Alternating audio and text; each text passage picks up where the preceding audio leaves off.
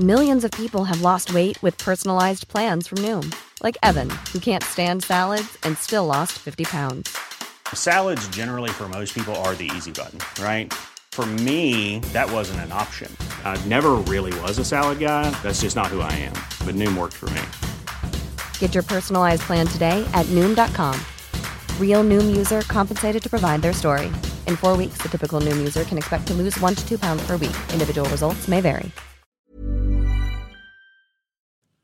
Esta semana en Realmente Sin Comentarios hablé con Gonzalo Oliveros sobre Ricardo Monreal Ávila, una de las corcholatas de AMLO para las siguientes elecciones presidenciales. ¿Quién es? ¿De dónde viene? ¿Cuáles son sus fortalezas, debilidades y pasado turbio? Quédense aquí y escúchenlo. Hola a todos, esto es Sin Comentarios, el programa con los temas y noticias que a todo el mundo interesa y las opiniones que nadie pidió.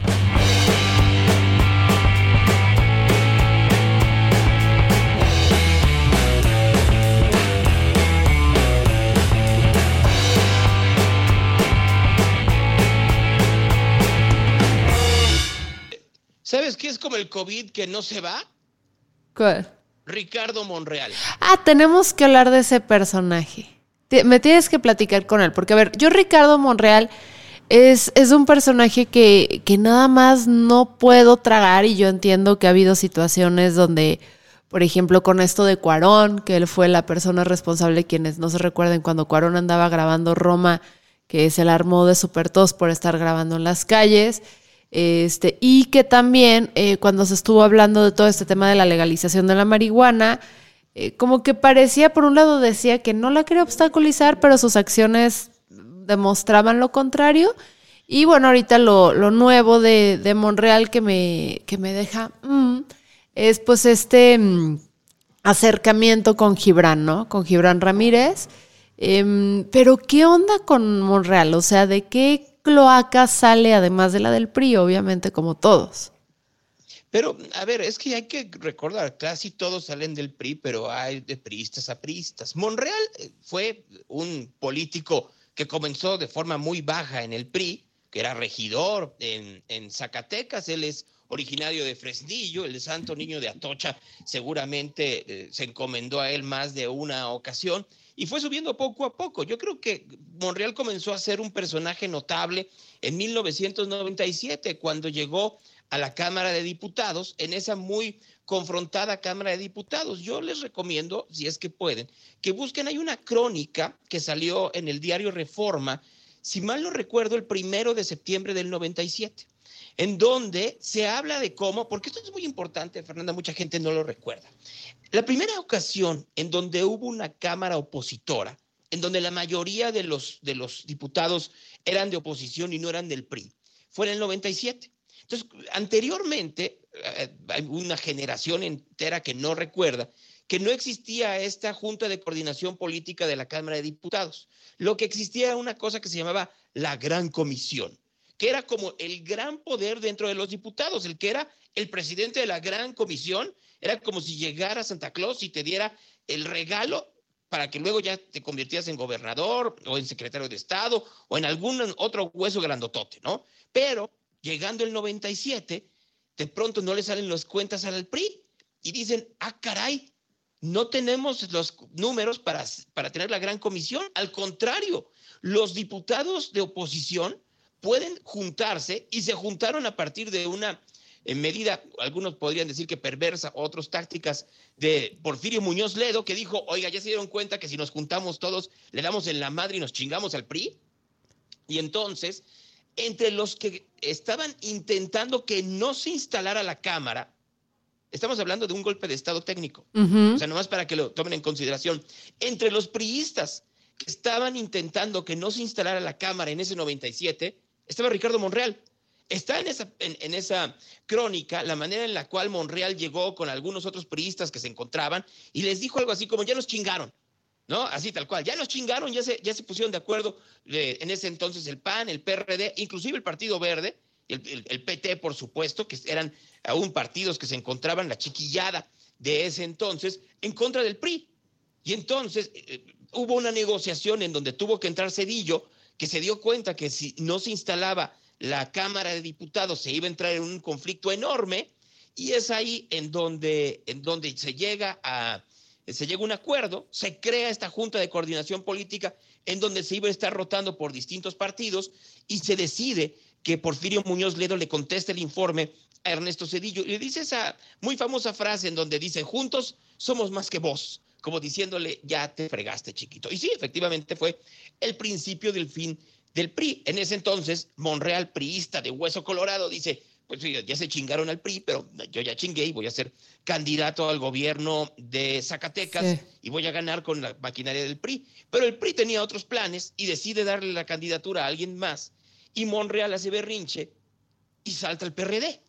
Que específicamente es, donde se empieza a relacionar específicamente con AMLO, ¿no? Que es... Así es, porque López Obrador en ese momento, si mal no recuerdo, era presidente del PRD. López Obrador fue presidente del PRD después de que lo fue Cuauhtémoc Cárdenas y después de que lo fue Porfirio Muñoz Ledo. Y después le cedió la presidencia del PRD, si mal no recuerdo, Rosario Robles.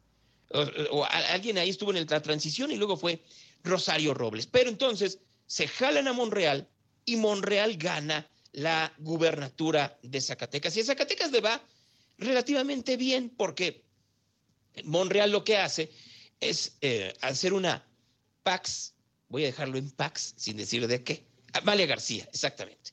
Pero entonces, el hecho es de que le va relativamente bien a, Ricardo Monreal, tiene sus zipizapes internos también dentro del PRD, gente que no lo quiere. Amalia García está entre ellos, entre muchos más, porque lo que termina por pasar es que Monreal comienza a mover sus piezas dentro de Zacatecas para crear su feudo. O sea, comienza a crear territorio Monreal, en donde sus hermanos, sus familiares, comienzan a tener una influencia mucho mayor en las decisiones políticas. Sí, comienza a haber cosas para migrantes, comienza a ver que puede haber mejores posibilidades de turismo, pero en la grilla política, todo lo que ah, sucede hasta hoy día, si tú vas a Zacatecas, es territorio Monreal. Okay. Monreal, Monreal quiere seguir creciendo, por supuesto, porque además se da cuenta que el PRD se está desgastando de más. O sea, hay algo en el PRD que ya no lo deja a él y a sus hermanos, no lo dejan avanzar. Tan es así que pierden Zacatecas, los Monreal y la izquierda en la época de Peña. O sea, y entonces es cuando Monreal se une López Obrador como el delegado en Cuauhtémoc en la primera etapa de Morena, siendo Monreal delegado en Cuauhtémoc y Claudia Sheinbaum delegada en Tlalpan. Monreal comienza a hacer algunos stands este, en, específicamente en los medios. O sea, él entra y demuestra cómo le habían dejado la delegación llena de gatos, lleno de condiciones que no son necesariamente las mejores, ¿no? Mientras que Claudia trata de llevar un perfil diferente, no tan cercano a los medios tradicionales, pero midiendo sus distancias para lo que va a ser la eh, encuesta de encuestas, para ver quién va a ser el candidato al gobierno de la Ciudad de México. A todo esto hay que decir una cosa muy importante, Fernanda, porque Monreal en todos estos años, desde 1998 hasta el 2016, 2017, armó además de eh, estas redes de, redes de control del poder en Zacatecas, control de todo tipo, porque ¿Qué, hablando de... ¿Y qué control mantiene aún en Zacatecas? Todo. O sea, a ver... ¿Zacatecas, es territorio Monreal? O territorio narco, como quieras verlo tú. sí, claro que Zacatecas es territorio mundial políticamente hablando. Ahí está su hermano David Monreal, que no tiene nada de lejanía con su hermano, pero lo tienen con empresarios, con eh, emprendedores, y muchos dicen que efectivamente los acuerdos con el crimen organizado vienen desde los tiempos en donde Monreal fue, eh, fue el, gobernador y que se fueron descomponiendo, curiosamente, si te das cuenta, a partir de la rebelión de Monreal con el gobierno federal, por alguna razón que habría que preguntarse. El hecho es que no solo tenía ese control dentro de Zacatecas, sino que tiene una amplia red de amigos, por no decir de complicidades, y de una movilización electoral muy interesante. Hay que recordar que el presidente López Obrador no solo ganó en el 2018 por el, hastío y el apoyo popular, sino por una muy aceitada operación electoral en el país, en donde tuvo operadores electorales muy parecidos a los que tenía el PRI en el 2018, los que tuvieron junto con el PAN y los maestros en el 2012 para ayudar a Calderón, en el 2000, en, el 94 y así nos podemos seguir, nomás para tomarlo en consideración. Entonces, pues era lo que valía y vale de Monreal. En cualquiera de los momentos, Monreal es un tipo que sí es muy sofisticado. La revista Time dijo, es de los políticos que hay que ver para el futuro, es lo que es, es, es eh, un, eh, es un perfil prometedor, etcétera, etcétera. A partir de esta sofisticación que tiene, dentro de sus relaciones públicas, que no le sirvieron para que López Obrador le diera la candidatura a la jefatura de gobierno de la Ciudad de México. Monreal lo que decía era, a ver, Claudia Sheinbaum te puede servir más dentro del gabinete que en la jefatura de gobierno. Pero lo que quería López Obrador desde el 2017, 2018 y hasta ahora es perfilar a Sheinbaum como la primer mujer presidente. Uh -huh. Entonces, para, para, allá, para allá va Monreal ese berrinche, eh, amenaza con salirse de Morena, viendo López Obrador que sí necesita esta operación territorial que tiene Monreal, hace una negociación con él y le dice, te doy la Secretaría de Gobernación. Aunque haya yo anunciado a Olga Sánchez Cordero, te voy a dar la Secretaría de Gobernación y a Olga la dejo como senadora.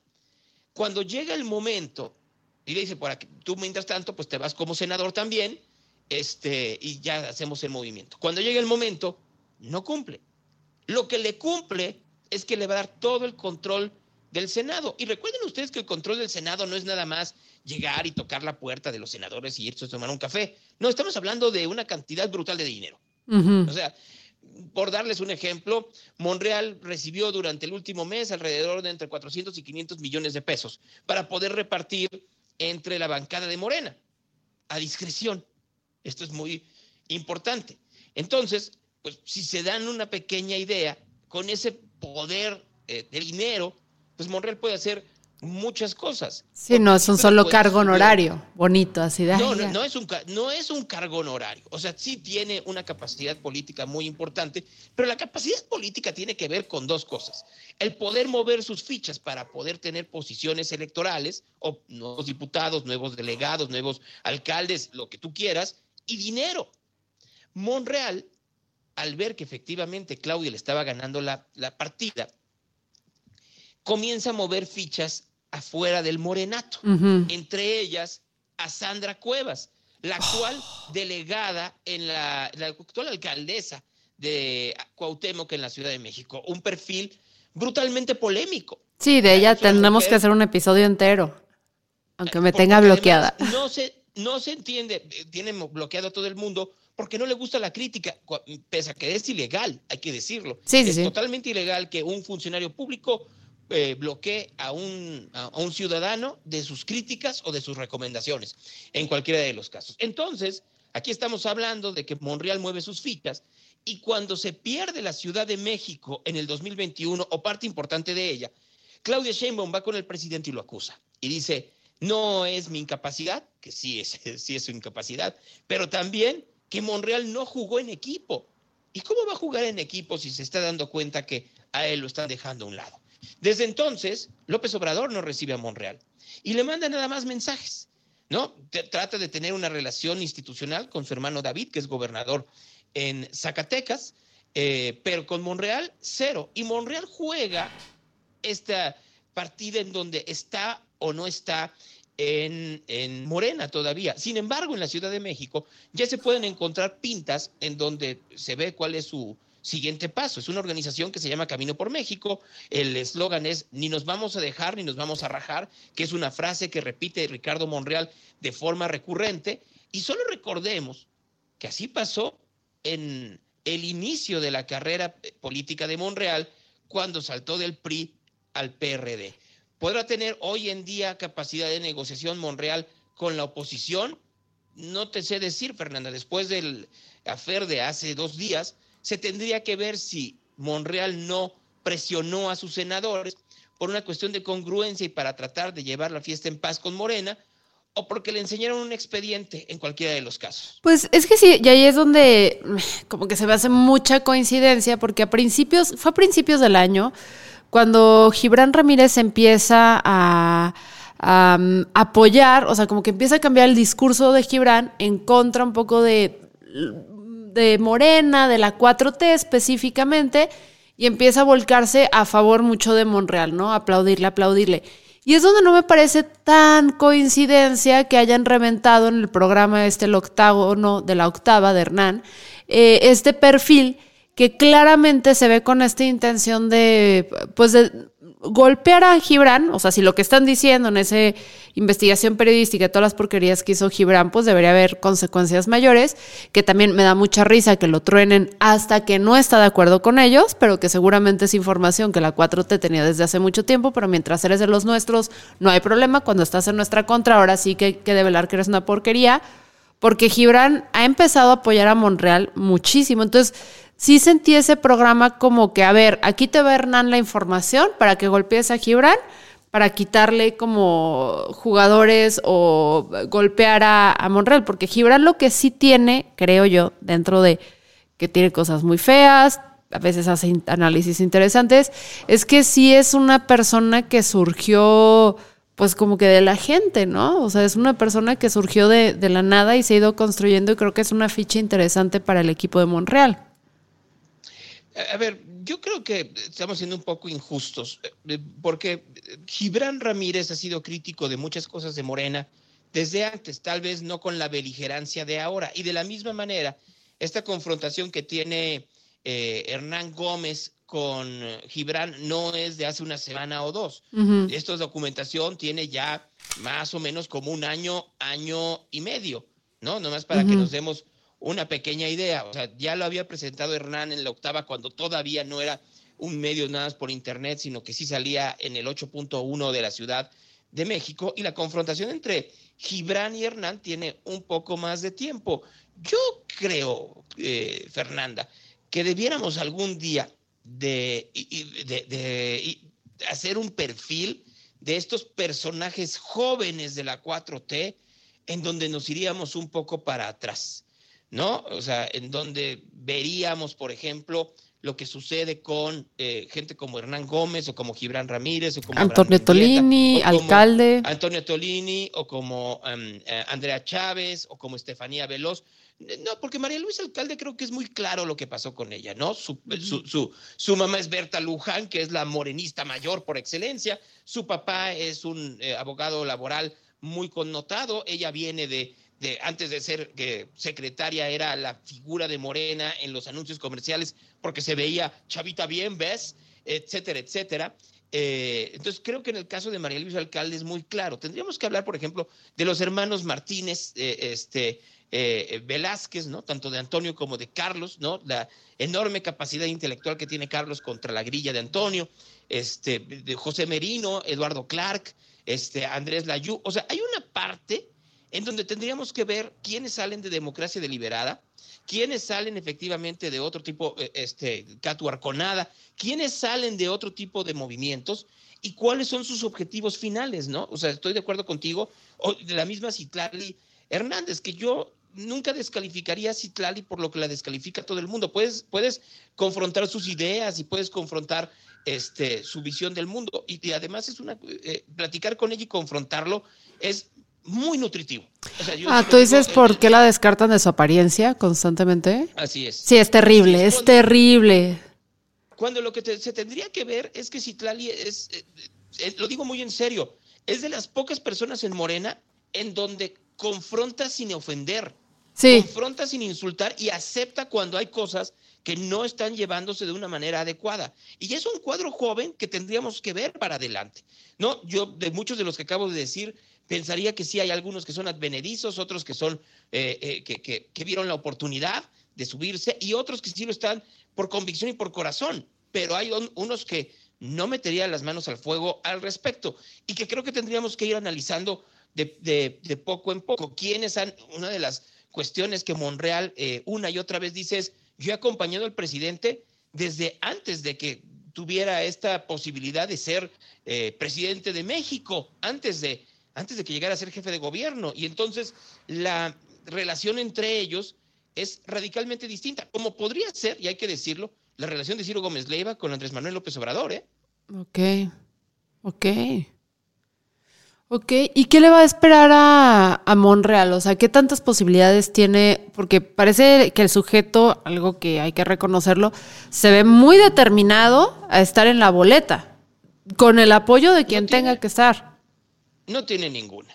¿no? A ver, Fernanda, yo no veo a la clase media mexicana, que son los switchers, que son aquellos que pueden determinar una elección, porque a ver, queda muy claro que los bandos están muy puestos. Sí. ¿no? Está muy puesto este 15, 16, 17 millones de votos que tiene Morena y que van a volver a votar por el candidato de Morena, sea quien sea. Sí, que ya estás fijo, o sea, es, es Sí. dificilísimo convertir, que es- eso es justo eh, los switchers a lo que se refiere Gonzalo, es aquella parte de la población que estás en un a quién, o sea, no sabes realmente a quién, porque cuando ya tienes la camisa puesta, ya sea a favor o en contra de un partido, eso lo determina mucho tu voto. Si odias a Morena y lo aborreces y no quieres que llegue, te vas a ir por el siguiente mejor, ¿no?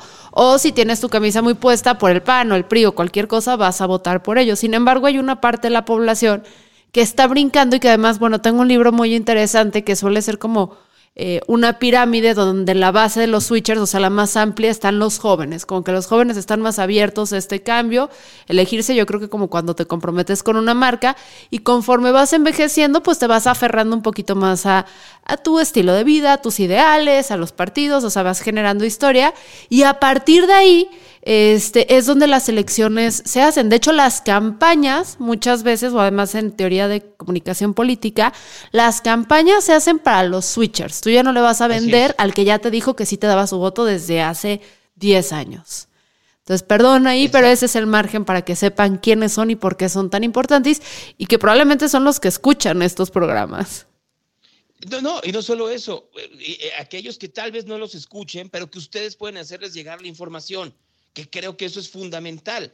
O sea, porque si nos quedamos nada más con los blancos o los negros de las dos posiciones, tanto de la oposición como de eh, como de gobierno actual, pues no se va a llegar a nada. Puede tener Claudia Sheinbaum grandes eh, claros y grandes oscuros, pero la gente solo ve lo que quiere ver desde su óptica. Traten de ustedes de ampliarla a partir de lo que ustedes están escuchando y, y con los demás, ¿no? En el caso de Monreal, pues me queda muy claro que, a ver, ¿por qué se tendría que votar por Ricardo Monreal en lugar de por Claudia Sheinbaum?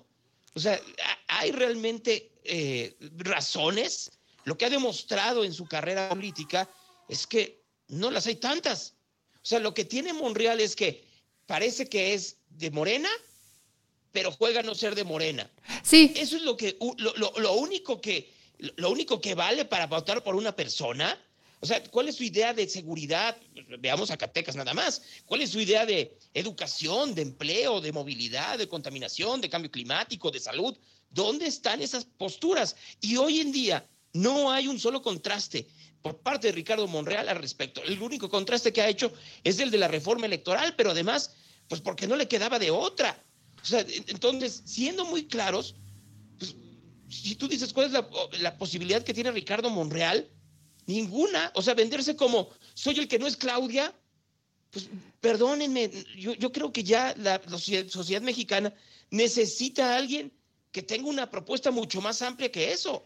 y muchísimo más clara, que es, es, es un poco lo que a mí me cuesta trabajo ahorita con los políticos, porque es todo a partir de grillas, ruidos, pelearse o eso, pero es, no, no tienes un candidato que llegue y diga, yo esto es en lo que creo y esto es en lo que no, porque también eso es lo que daría un poquito de, de tranquilidad a la hora de votar, que tengas claro en qué cree el político para que sepas dónde se va a parar en los diversos temas que se puedan manejar si es que llega al poder.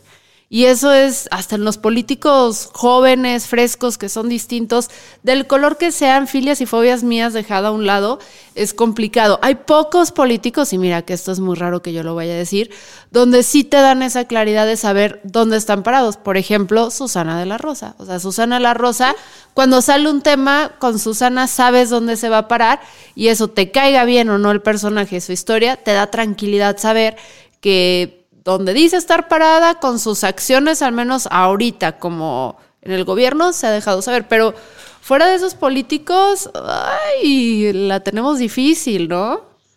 Bueno, también tenemos ¿Qué te- a te Miguel? Castro, pero este, voy a hacer un anuncio parroquial aquí rápidamente. El lunes no hay ya real, ¿no? Bueno, en vivo no va a haber real. Pero el lunes, eh, Fernanda, esto te va a interesar. Ayer me senté con Enrique Alfaro y le saqué una entrevista de una hora. ¿Qué? O sea, estamos hablando de que Alfaro no, no le da entrevistas. 20 minutos. Entonces, le saqué una entrevista de una hora en donde hablamos, ahí les va de qué. Hablamos de el zapotillo y agua.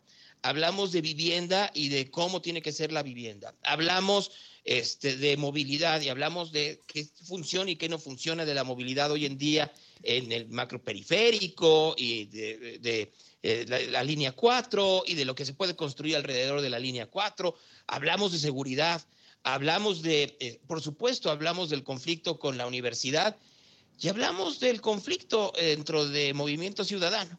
¿No? Entonces es una eh, conversación larga, larga, larga, larga, este, que la voy a pasar completita el próximo lunes aquí en Real a las ocho y media de la mañana y se va a subir el podcast para que lo escuchen. Y además de, de, de refilón, o sea, el pilón que va a tener el programa de lunes es que tenemos la hora completa con Enrique Alfaro y después de eso 20 minutos con Billy Corgan. Es decir, que va a, va a estar pelón el lunes. Va a estar muy pelón el lunes, va a estar muy, muy frío. ¡Wow! O sea, lo de Alfaro me tiene eh, francamente impactada porque no da entrevistas. Ahí va a salir esta morra, ¿cómo se llama esta periodista? Jay, algo que nos tiraba, porque una vez se sentó Alfaro contigo y hasta a mí me terminó investigando.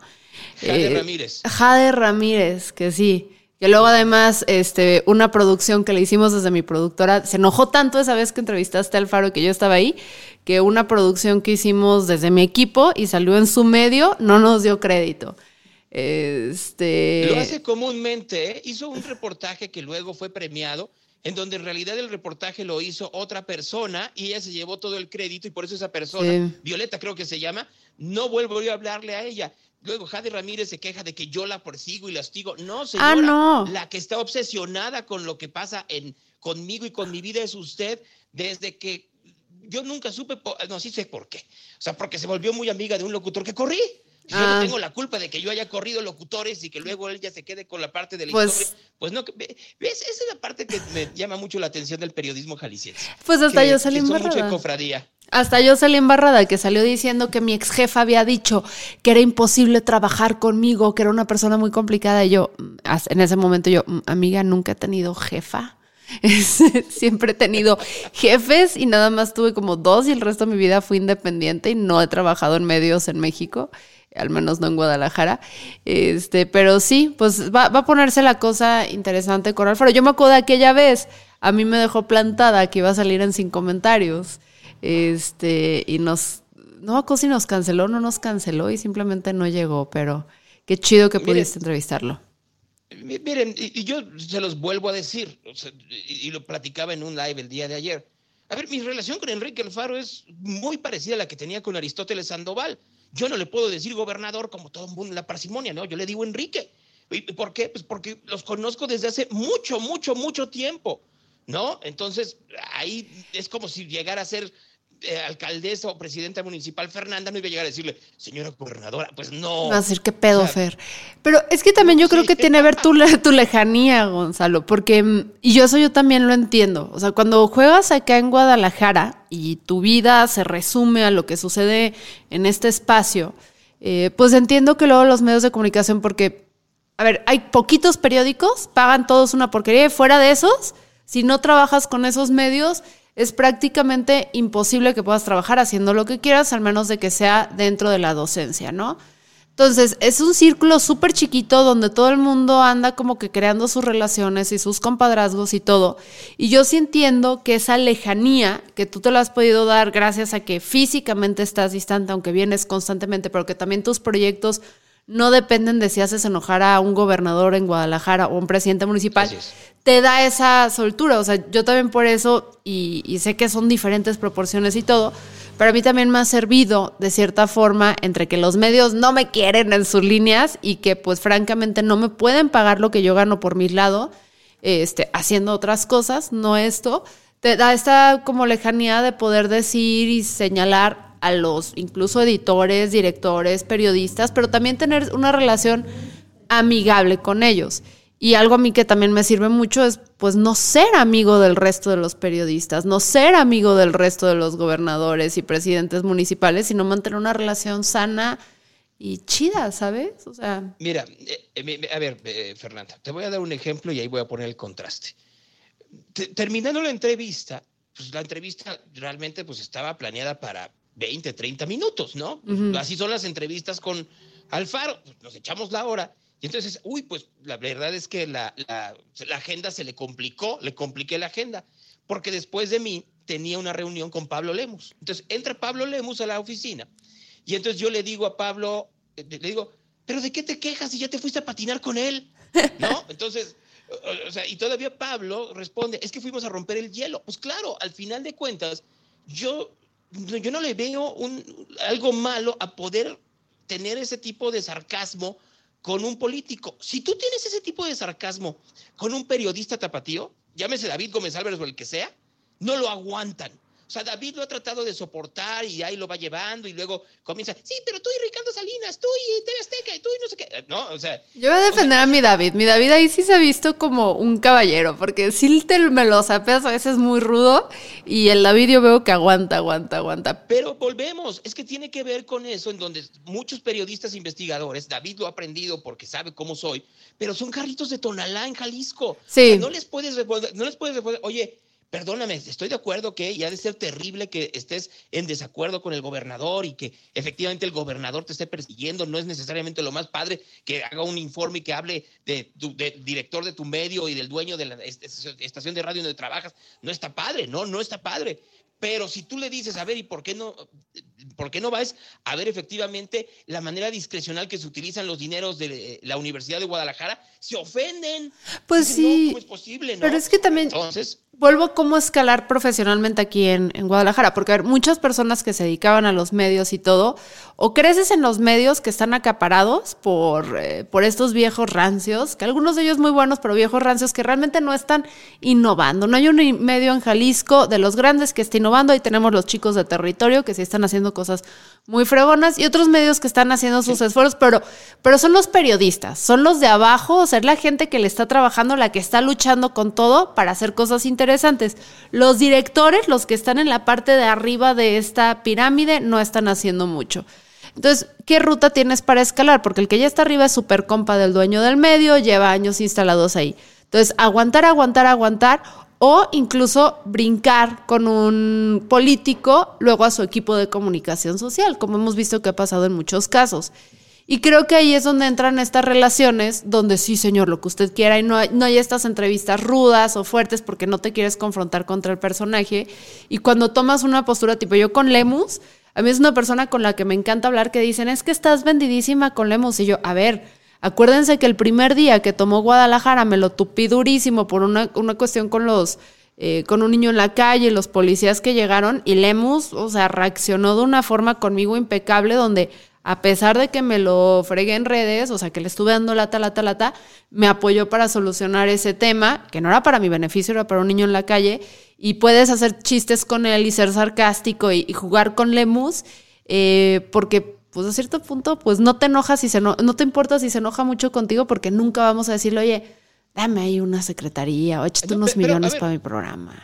Pero no solo eso, Fernando, o sea, no tiene nada más que ver con gente de movimiento ciudadano. O sea, yo puedo decir que a mí Carlos Lomelí me ha dado entrevistas muy buenas. O sea, y que, y que eh, nos hemos confrontado. Y también ahí está Irán Torres, en donde tenemos debates muy, muy. Irán no le saca. Fíjate que Irán es otro personaje con el que me gusta pelearme, porque no da golpes bajos, no da golpes bajos. Y hubo uno que se agarraron ustedes a fregadazos hace poco y yo me metí y algo le dije de este que en México no nos logramos coordinar de algo, hice un chiste de las quesadillas y el güey le siguió y dije, pinchira, me hiciste reír. Popo. No, es que, a ver, realmente, realmente sí se ve otra cosa en ellos, ¿no? cosa que no puedo ver en, en, otros más, ¿no? O sea, caso contrario, Frangé, o sea, mira, lleva, va para dos años de administración y no ha podido darme una entrevista y perdónenme, alguien eh, eh, avísele al señor Frangé que este espacio, tanto en internet, en digital, como en Instagram, como en podcast, lo escuchan más que todos por los que ha pasado. Por todos, incluyendo los de mi casa. Así tal cual se los digo. Entonces, nada más para que se lo vayan diciendo, no, David Gómez Álvarez no da golpes bajos. David es un caballero.